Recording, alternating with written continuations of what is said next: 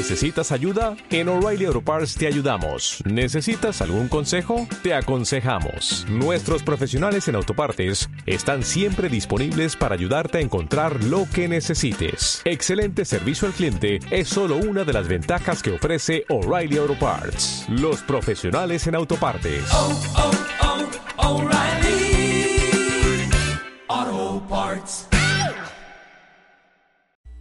La configuración geográfica del Extremo Oriente.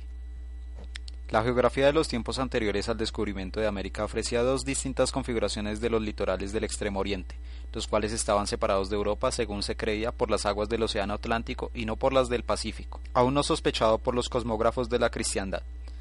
Una configuración respondía a las ideas de Ptolomeo, ampliadas por las narraciones de Marco Polo y consagradas por Toscanelli. Se suponía que el extremo oriente asiático presentaba una fachada atlántica compuesta por una costa poco articulada, frente a la cual se extendía la isla de Zipango, precedida, a su vez, por el puente euroasiático de la isla Antilia. Dicho litoral correspondía a dos provincias de China. Al norte estaba Catay y al sur se hallaba Manji. La provincia de Manji remataba en un ángulo y luego sus costas se orientaban hacia el oeste para reencontrar finalmente el camino hacia el sur y formar una península, el Quersoneso áureo, Malaca, cuyo cuerpo separaba las aguas del Atlántico de las del Índico. Colón aceptaba este modelo y salió en su búsqueda, aunque al cabo del último viaje cambió de idea. La otra configuración propuesta del litoral asiático del Extremo Oriente colocaba entre el Quersoneso áureo y el Océano Atlántico una segunda península, cuyas costas rebasaban ampliamente la línea del Ecuador, este era el modelo que aceptaba Vespucio antes de emprender su supuesta tercera travesía a bordo de las naves portuguesas en 1501-1502. Vespucio procuraba navegar hacia el sur las costas de la península adicional, como la denomina en su interesante trabajo Edmundo O'Gorman, La invención de América, 1958, y encontrar el ansiado paso que lo llevase hacia la India primero y Europa después, Comienza entonces a recorrer la costa brasileña, al no dar con el estrecho entre la jurisdicción española consagrada por el Tratado de Tordesillas, en este momento los portugueses, para evitar compromisos, le entregan el mando al florentino. Insiste en su búsqueda, se introduce en el río de la Plata, que denomina río Jordán, individualiza con el nombre de Pináculo de Tentio, al que sería luego Cerro de Montevideo. Sigue hacia la Patagonia hasta el río Cananor, entre los grados 45 y 47 de latitud sur y luego, decepcionado, retorna hacia las costas africanas, Sierra Leona y de allí a Portugal. Colón emprende su cuarto viaje con las ideas impuestas por las experiencias del tercero. En efecto, el tercer viaje lo había llevado a la isla de la Trinidad y luego a tierra firme, a la región de Paria, donde las aguas dulces no sospechaba el almirante que allí desembocaba el gran río Orinoco. Permitían colegir la proximidad del paraíso terrenal, entonces Colón supone que había dado con una extensa tierra, tal vez un continente, colocado en la parte suroriental del Asia. Sus cartas, inequívocamente, dejaban entender que ha encontrado un nuevo mundo, de que jamás hubo noticia.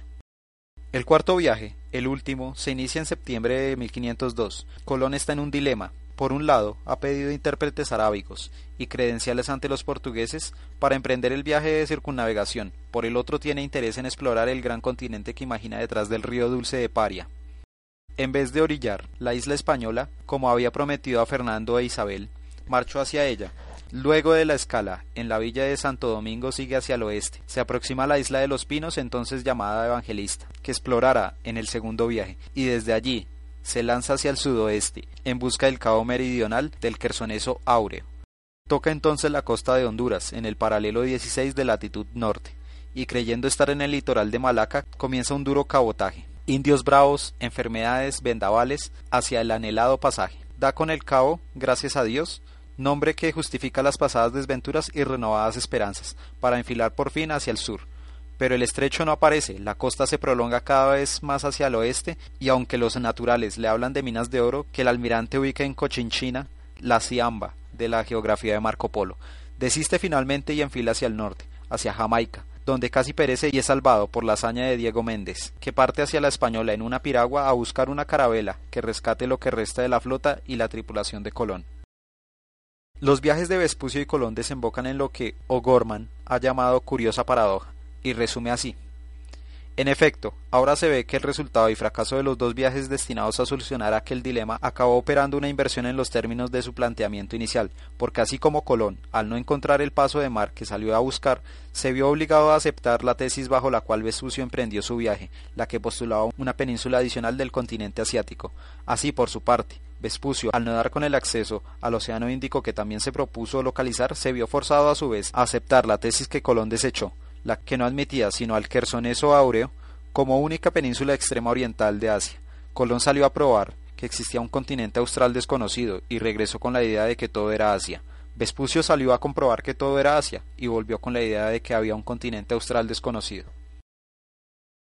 En la epístola Nuevo Mundo, cuyo texto original no se ha conservado, Vespucio describe a Lorenzo de Medici las gentes y la naturaleza de las tierras recorridas en su larga navegación hacia el sur, que le mostró las estrellas fijas de la octava esfera por nuestros mayores nunca vistas. Los indígenas de uno y otro sexo van desnudos.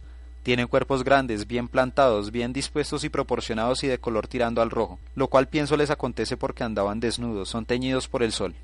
En cuanto a la tierra es muy fértil y amena, y con muchas colinas montes e infinitos valles, y abundante de grandísimos ríos y salutíferas fuentes ricas en aguas y dilatadísimas selvas densas e impenetrables y copiosamente llenas de toda generación de fieras.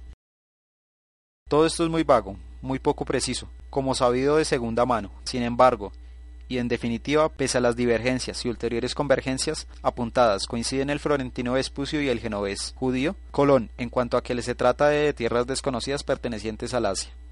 La idea del paraíso también obsede a Vespucio, quien estima que si el paraíso terrestre en alguna parte de la Tierra está, estimo que no estará lejos de aquellos países.